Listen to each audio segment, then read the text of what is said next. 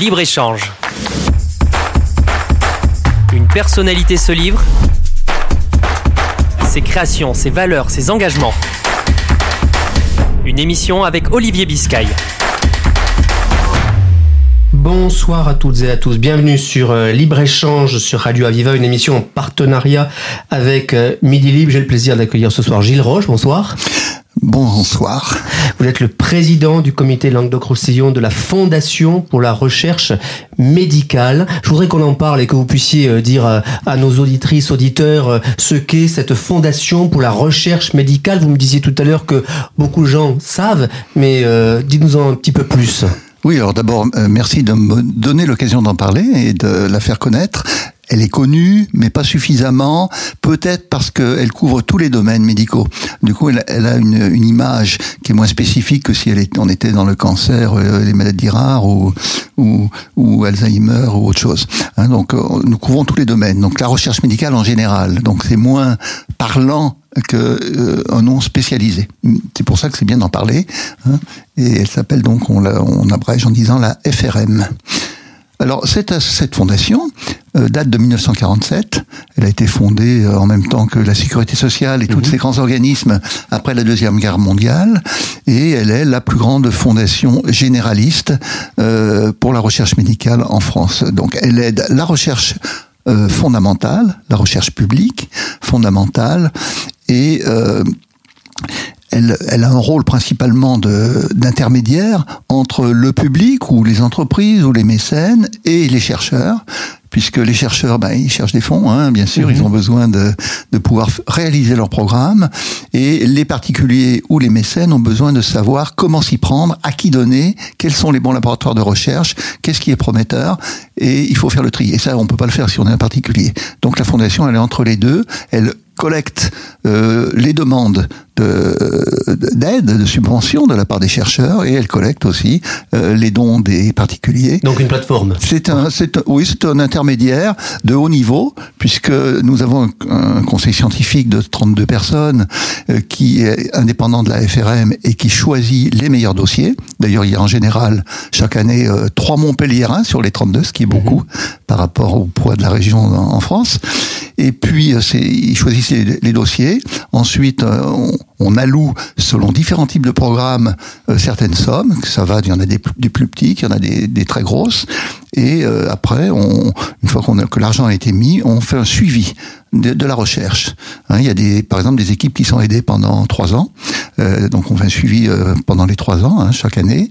Et puis on suit les publications, on suit ce qui sort de, de toute cette recherche pour voir comment cette aide a été utilisée. Donnez-nous un exemple de, euh, de projet de recherche que vous avez euh, fait soutenir grâce aux, aux, mécènes, grâce à votre intermédiaire et, et au suivi euh, ici sur le territoire. Oui, bon, il y a des, euh, il y, a par exemple euh, Monsef Benkiran sur le VIH, hein, dans ses recherches fondamentales sur la façon dont euh, il reste quelques particules virales qui vont redémarrer une fois qu'on arrête les trithérapies. Hein. Donc il y a des mécanismes à étudier. Il a fait euh, une publication euh, internationale extrêmement remarquée et il a euh, découvert certains mécanismes. Voilà, à partir de ça, en connaissant mieux la physiopathologie, on peut éventuellement trouver d'autres approches euh, thérapeutiques. C'est un exemple, mais il y en a plein d'autres. Sur l'Alzheimer, sur le cancer, j'imagine que c'est aussi des éléments que vous suivez particulièrement. Oui, Alzheimer, bon, euh, avec euh, Sylvain Lehmann notamment, et pas seulement. Euh, eux, ils sont beaucoup dans les biomarqueurs, par exemple. Mm -hmm. hein, donc, ils ont une plateforme de spectrométrie de masse qui est extraordinaire, qui est localisée sur le site de Saint-Éloi. et d'ailleurs, j'ai organisé une visite il n'y a pas longtemps on, de, ces plateformes, avec des donateurs et d'autres personnes et des partenaires. Et là, ils, avancent de façon très forte sur les biomarqueurs d'Alzheimer, de façon à pouvoir découvrir de façon très sensible, euh, des, diagnostiquer, je dirais, de façon très sensible la maladie, à des moments où on n'a pas encore les troubles cognitifs mineurs classiques, de façon à pouvoir agir et euh, l'idée pour eux, c'est de sor faire sortir le, leur plateforme de la simple recherche, mais de la mettre à disposition des patients, c'est-à-dire faire une passerelle entre la clinique, euh, le patient hospitalisé et la recherche. Parce que souvent, la recherche de biomarqueurs, elle reste chez les chercheurs. Elle n'est pas à la disposition mmh. des médecins pour les patients. il faut bien sûr passer un certain nombre d'étapes pour valider suffisamment ces biomarqueurs pour euh, les mettre en, routine, quoi, en pratique courante. Donc ça, ils sont très attachés à ça et c'est un, des grands axes rechercher des biomarqueurs et les mettre à disposition. En plus, ils sont logés euh, au milieu de l'hôpital. Et sur les cancers, est-ce qu'il y a des recherches particulières qui sont conduites ici euh, à Montpellier et que la Fondation pour la recherche médicale a pu soutenir via les mécènes? Bah, Dans les cancers, ce qui est alors bon, ça dépend des cancers. Il y a les tumeurs liquides, hein, il y a les leucémies myéloïdes chroniques ou lymphoïdes chroniques ou le myélome. Tout ça, c'est des il y a, y a, des recherches sur les, les mécanismes d'action et derrière sur des traitements.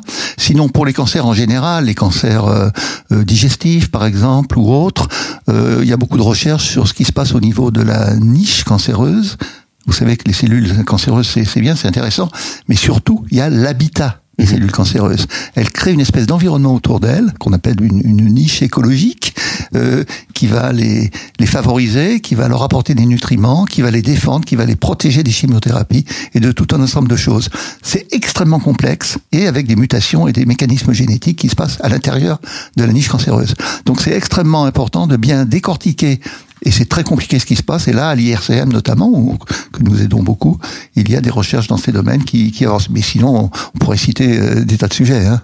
Ça veut dire, Gilles Roche, que nous avons euh, un savoir-faire ici euh, à Montpellier, sur la région Languedoc-Roussillon, un savoir-faire, une compétence, une spécificité en termes de recherche? Alors, il y a un niveau global qui est extraordinaire. Après, déterminer un domaine plutôt qu'un autre, c'est pas c'est pas facile parce mhm. que Montpellier est très présent dans la recherche de très haut niveau, en virologie, en maladies euh, tropicales, parasitaires, en métabolisme, dans l'obésité, hein, avec Banner, etc. Euh, et, et euh, en cancérologie, bien évidemment, dans la plupart des domaines, euh, en neurosciences, dans le Parkinson, la, maladie de Charcot ou, ou, bien sûr Alzheimer et autres. Donc tous les domaines sont sont très très bien équipés à Montpellier en termes de recherche fondamentale. Et ce qui est, c'est pour ça que je préfère répondre à la question de façon globale. Mhm. La recherche médicale de Montpellier est de niveau exceptionnel, à tel point que la FRM donne euh, en, en, termes de subventions, en moyenne, chaque année, à peu près 8% euh, de ces subventions. 8 à 10%. Qui représente quoi en, termes de, de poids euh, pour, En, termes de somme oui, de somme, oui. De somme. Alors, on a eu une année exceptionnelle en 2021, on était à 4,8 millions d'euros pour pour Montpellier. En pour la recherche hein, montpelliéraine. Oui. Euh, sinon, en moyenne, c'est 3,5 à 4 millions d'euros à peu près, ce qui fait à peu près 10% des des 50 millions qui sont donnés dans toute la France. On est à, on est à peu près à égalité avec euh, Midi-Pyrénées et on est euh, euh, à égalité ou juste derrière Auvergne-Rhône-Alpes et bien sûr il y a l'île de France qui est devant. Et les mécènes sont des entreprises essentiellement qui, qui viennent soutenir la recherche montpelliéraine? Dans les, les sources de, de recettes, de, les sources de fonds, il y a des particuliers, il y a beaucoup de petits donateurs et il y a surtout des legs. Alors euh, les, les, entreprises mécènes, on n'a pas beaucoup. Il y a un appel à lancer, alors c'est l'occasion. C'est un appel à lancer. Je suis à la recherche de mécènes qui veulent faire de la RSE, qui ou sponsors, mais c'est plutôt a priori du mécénat et qui sont prêts à, à s'associer à, à une cause de, de, grande valeur et surtout euh, très efficace, quoi, de, de grande réputation. Hein, c'est très prestigieux de fonctionner avec la Fondation pour la recherche médicale. Donc je fais un appel parce que c'est pas facile de trouver des mécènes. Il y a la culture, il y a euh, l'environnement, il y a tout un ensemble de le sport qui cherche des mécènes. Tout le monde cherche des mécènes et euh, donc on est un peu, euh, on est en dessous de ce que je souhaiterais dans la région. Cela dit, il y a beaucoup de legs et de donations de gens qui dans leur testament demandent que ça soit que, que leur succession, ou au moins une partie, aille à la Fondation pour la recherche médicale. Et que fait la puissance publique alors? Parce que vous êtes, on le voit bien, très utile, euh, la Fondation pour la recherche médicale, euh, pour mobiliser euh, les mécènes. On sait que la recherche est, est nécessaire, indispensable dans notre pays. Euh, est-ce que la puissance publique, à vos yeux, est suffisamment accompagnatrice? Alors, bah, bien sûr, hein, la, la, puissance publique, elle apporte la grande majorité de ce qui permet aux instituts de recherche de fonctionner. Mmh. Les murs, payer les salaires, l'appareil, le fonctionnement, etc. Mais ça ne suffit pas. Et donc, un peu à la marge, je dirais, mais d'une façon qui est critique, qui est fondamentale pour que les programmes se réalisent, il y a des fondations privées. Hein. Euh, donc c'est un, un, complément. ce qui est paradoxal, c'est que à la FRM, nous n'avons que des apports euh, privés, mais nous n'aidons que de la recherche Alors on peut dire que c'est pas notre travail, hein, mais euh, sans euh, sans cet apport, euh, des programmes essentiels ne pourraient pas avoir lieu. C'est le ce qui permet de payer un postdoc, de payer un appareil, etc., qui va faire que le programme va se réaliser sur une base importante qui est bien sûr fournie par nos impôts. Alors on parlait de la puissance publique, parlons du ministère de la Santé. Avez-vous le sentiment, vous qui êtes médecin euh, par ailleurs, qui avez été médecin euh, On est médecin pour la vie. Hein. On est médecin pour la vie, c'est vrai, comme les journalistes, vous avez raison, comme les ministres d'ailleurs. Mais est-ce que vous avez le sentiment que le ministère de la Santé est suffisamment là aussi en euh, contribution? Les chercheurs se plaignent, se sont beaucoup plaints ces derniers mois d'un d'un manque de, de, soutien, à la fois financier, en personnel. est-ce que ça vous le ressentez? Oui, alors faut pas mélanger la recherche médicale et, et, les soins et l'hôpital, hein. Mm. et les structures de soins, ça c'est autre chose. Hein. L'accès aux soins est calamiteux quand même dans notre pays, que ça soit dans, à l'hôpital ou dans le privé. Mais là sur les chercheurs, on sait que les chercheurs, chercheurs sont euh, bah, en peine. Euh, oui, bien sûr, mais de toute façon il n'y a jamais assez d'argent. Hein. Il n'y a jamais assez d'argent. Bon, il y a des aides considérables. La France est, est bien située au niveau européen, mais euh, il faudrait plus. Après, bah, écoutez, c'est pas c'est pas compliqué. Hein. Plus on a de moyens, plus on va pouvoir travailler, hein, avoir des gens de qualité qui travaillent et, qui font de beaux programmes, plus on va trouver de choses. Hein, bah, si on a moins d'argent, bah, on trouvera moins de choses. Ou d'autres pays les trouveront. Ce qui est, après tout, pour les patients, euh, euh, très bien aussi. Hein. L'installation, la mise en œuvre de Medvalley euh, à Montpellier, est-ce que ça peut être une source de, de, recherche complémentaire? Est-ce que ça peut contribuer à l'émergence de, de nouvelles recherches, de nouveaux, de nouveaux chercheurs aussi? Bah, C'est un peu l'idée. Hein. Medvalley, c'est quand même récent. moi, j'attends de voir un peu comment ça va fonctionner. Hein. Donc, c'est récent, mais c'est très ambitieux, donc c'est très très bien. Euh, Aujourd'hui, c'est beaucoup euh, Medvalet très orienté vers le tissu économique, le mhm. tissu des entreprises autour de la santé, plus que sur, vers la recherche fondamentale. Donc j'ai discuté avec euh, Josique Paoli, mais elle m'a qui est en charge de Medvalley, hein, qui, au, cœur de la métropole, hein. qui est mhm. directrice mhm. et que je connaissais depuis longtemps. Euh, bon, pour elle, c'est pas sa priorité aujourd'hui la partie recherche euh, recherche fondamentale, mais euh, je pense que c'est un tout. Il y a un continuum mhm. de la recherche jusqu'au patient et jusqu'à l'entreprise qui va valoriser la recherche.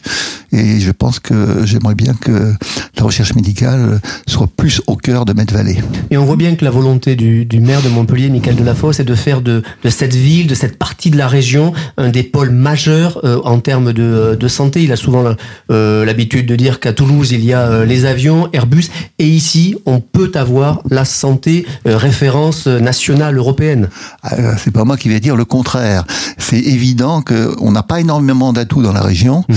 mais en termes de, de santé en général, hein, ça va être les structures de soins qui sont à un excellent niveau dans le public et dans le privé. Euh, on a des réseaux de cliniques privées de, euh, premier niveau, et également et en recherche. Hein. Donc c'est vrai qu'il y a un atout extraordinaire, il faut l'aider, il faut l'encourager. C'est pour ça que quand on demande à Michael Delafosse euh, un coup de main pour nous prêter une salle gratuite, par exemple, hein, pour faire une, une, soirée importante, euh, il dit oui tout de suite. Hein. Donc on a on a de l'aide. Alors si on en a plus, je l'appelle là, Michael. Si on en a plus, on sera encore plus content. Et je sais qu'il écoute beaucoup Radio Aviva et qu'il lit beaucoup livres. Donc forcément l'appel sera sera, je l'espère, entendu pour vous. Vous parliez de soirée. Euh, je sais que vous avez au programme de la rentrée un certain nombre de, de, de rendez-vous, d'événements pour, euh, là encore, euh, mobiliser les mécènes pour la recherche. Oui, alors on commence à, à y travailler, hein, notamment le mois de septembre, c'est le mois de, mondial sur la maladie d'Alzheimer. Mhm. Donc la FRM est très engagée, notamment avec Thierry Lhermitte et d'autres sur Alzheimer. Donc on va faire une soirée euh, autour du rugby, parce qu'il y a la Coupe du Monde de rugby en France. Qui démarre le 8 septembre. On a une mmh. conjonction extraordinaire mmh. de, différents éléments. Donc nous allons a priori faire une grande soirée euh, assez populaire, hein, c'est très ouverte, le 8 septembre lors du, du match d'ouverture mmh. France-Nouvelle-Zélande, autour du rugby, avec le stade Montpellierin que nous connaissons bien et qui nous aide, et avec qui on fera une belle soirée du rugby large. Et après, euh, on, aura le, match euh, France-Italie le 6 octobre, euh, qui sera le dernier du premier tour pour nous, oui à la France. Et on, on, compte faire une très belle soirée avec des chefs d'entreprise d'un style assez différent, mais vraiment pour permettre une collecte d'argent significative dans un très beau lieu et toujours avec les rugbymen, avec euh, le Stade Montpellierin, avec des grands spécialistes mondiaux du rugby qui seront là pour commenter le match, etc. Donc on est en train de travailler ça. Et cette fois au cœur d'Octobre Rose. Et là, oui, j'ai oublié de dire, ça sera le cancer du sein. Là. Voilà. Parce que comme on est dans tous ces domaines-là, on peut facilement passer d'un sujet à l'autre, puisque euh, tous sont importants pour nous. Tous sont importants. Euh, un des éléments liés, euh, liés à cela, c'est l'éducation, c'est l'université. La recherche ne va pas euh, sans l'un euh, et l'autre. là aussi, on est référent à Montpellier, évidemment, sur les universités. Est-ce que vous appelez à des liens plus forts entre les milieux de la santé et l'université? Oui, ben euh, l'université, elle est quand même euh, très impliquée dans, dans les soins, bien sûr, avec le CHU. Hein. Isabelle Lafont est très très engagée et a, de bonnes idées. Michel Mondin avait également des idées extrêmement novatrices, notamment en termes de d'enseignement, d'enseignement, de méthodes modernes d'enseignement, avec de la robotique, de la réalité virtuelle, tout un ensemble de choses. Il y avait des choses, il y a des extraordinaires et ça continue. Donc, euh, il faut que plus proche des soins, la recherche plus proche des soins, que la recherche fondamentale soit, soit très forte et, euh, et se rapproche bien évidemment des, des soins eux-mêmes. D'ailleurs, euh, euh, Montpellier doit aussi être une plateforme importante de recherche clinique. Alors il se trouve que je fais partie, je suis membre du CPP, le comité de protection des personnes, mhm. qui regarde et, et, je vois très bien comment on peut, euh, on a un CPP qui est très très professionnel et très solide, comment on peut se rapprocher en sachant que nous n'étudions pas les dossiers des cliniques de la région, par déontologie, mais plutôt d'autres régions. Voilà, donc tout ça, ça se, tout ça, ça, ça travaille ensemble. Et vous êtes aussi très très investi dans la santé, l'économie, les startups. Euh, on a aussi cette richesse dans la région euh, de startups qui euh, qui révolutionnent le monde de la de la médecine. Oui, alors j'en ai vu une il y a pas longtemps puisque je suis représente euh, le réseau Méliès Business Angels auprès de mhm de TTM Factory qui dépend de la de la SAT, de la SA2T. Et j'ai vu euh, il y a il y a dix jours un très beau projet, une start-up euh, dans le traitement d'Alzheimer. Je sais pas si j'ai le droit de dire quel est le concept, mais un concept très original avec beaucoup de science qui vient de de l'IGF d'ailleurs. Et voilà, c'est extraordinaire. On a effectivement un tissu. La recherche fondamentale, elle doit nourrir des choses utilisables par le patient. Des biomarqueurs qui iront au patient, c'est bien. La recherche euh, fondamentale ne doit pas rester dans sa tour d'ivoire. Hein, c'est pas pour faire plaisir aux chercheurs qu'on mhm. fait de la recherche. C'est parce que ça doit arriver à la collectivité. La collectivité, c'est les, les, patients. Hein. Donc, euh, on, a, euh, qu'est-ce que je voulais dire? Donc on reste pas dans sa tour d'ivoire quand on est chercheur. Il faut évidemment qu'on arrive, qu'on arrive à des biomarqueurs qui vont servir à des diagnostics, qu'on arrive à des nouveaux médicaments, qu'on arrive à tout un ensemble de choses. Donc faire des essais cliniques et derrière accompagner ce qui se passe au lit du malade.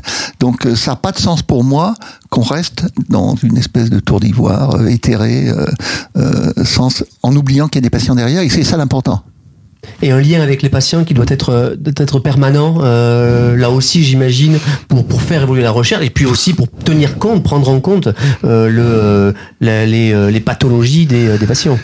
Oui, alors il y a des il y a des choses plus à la mode. Hein. Il y a des mhm. préoccupations qui sont plus de notre époque que d'autres. Par exemple, aujourd'hui, environnement et santé est devenu un des quatre euh, sujets prioritaires de la FRM parce que c'est c'est pas que c'est à la mode seulement, c'est parce qu'il y a il y a beaucoup de choses à faire importantes et on a un certain nombre d'équipes ici qui travaillent dans environnement et santé. Sur quel sujet, par exemple?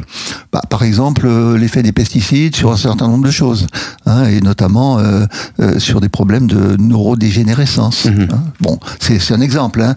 Donc tout ça, ça fait partie du truc. Alors il y a des choses qui sont plus modernes, qui vont plus venir vers des préoccupations du jour.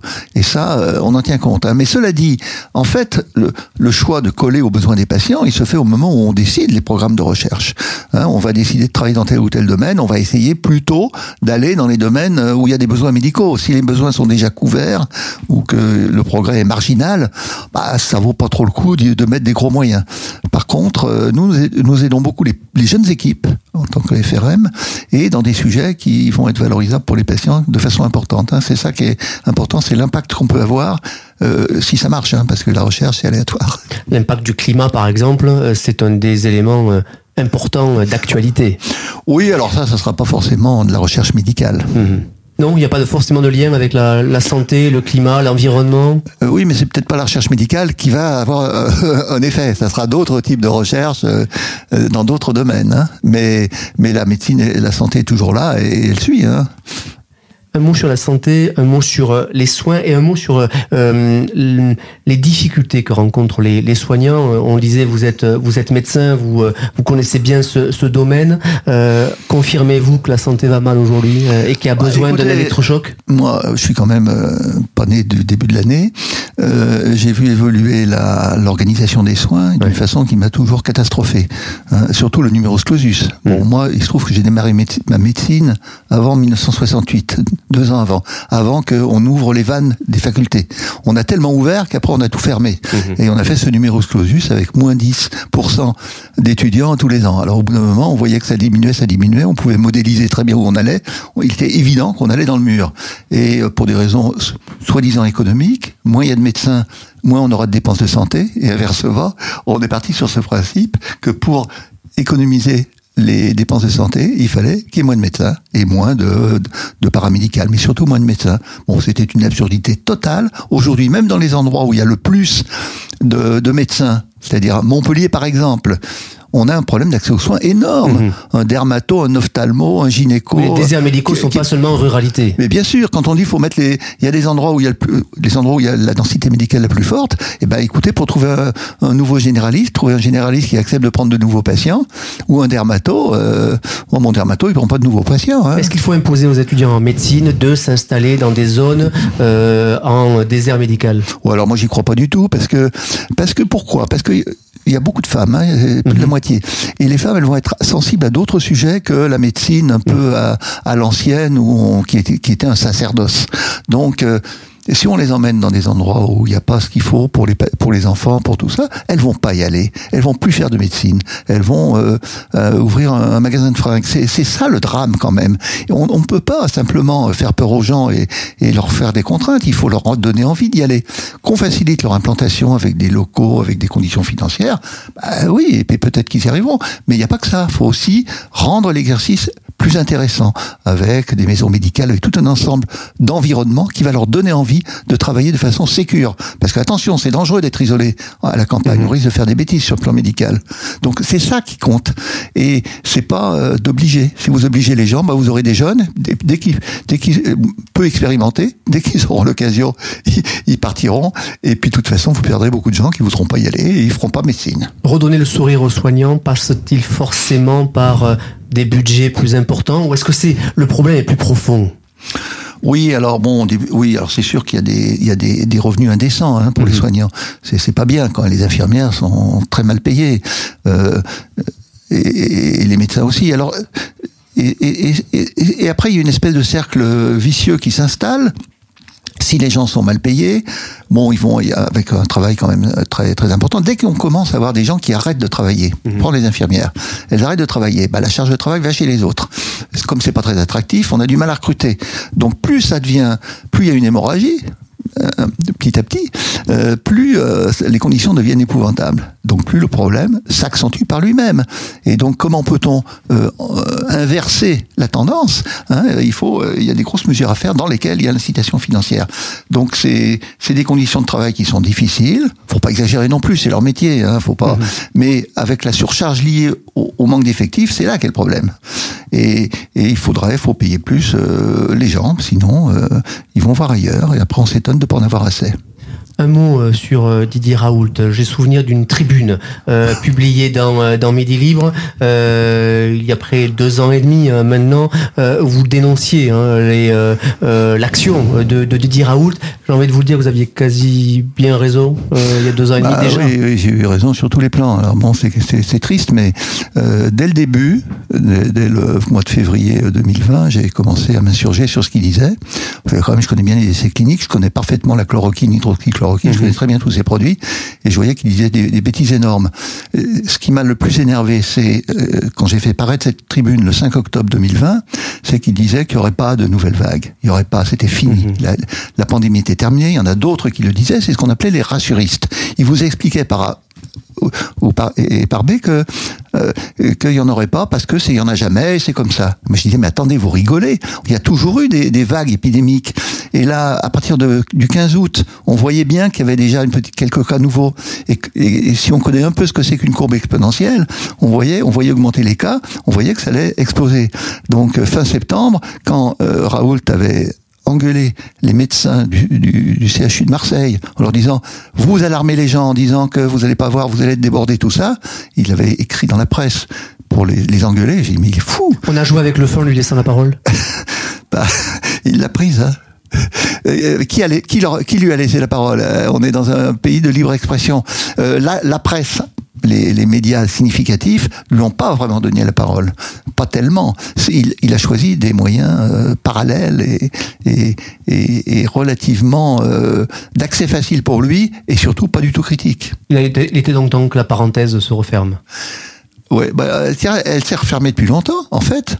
Mais euh, mais il y a des traces encore. Il y a des cette histoire d'études là des 30 000 cas, mais c'est c'est de la folie quand même quand on réfléchit à la méthode et à ce qu'il y a dedans. C'est, il, il, ne démontre strictement rien. C'est de, de, très mauvaise qualité et on revient encore, on remet le sujet. On oblige les gens à se repencher sur des des concepts et des études complètement foireux, comme pour employer ces termes.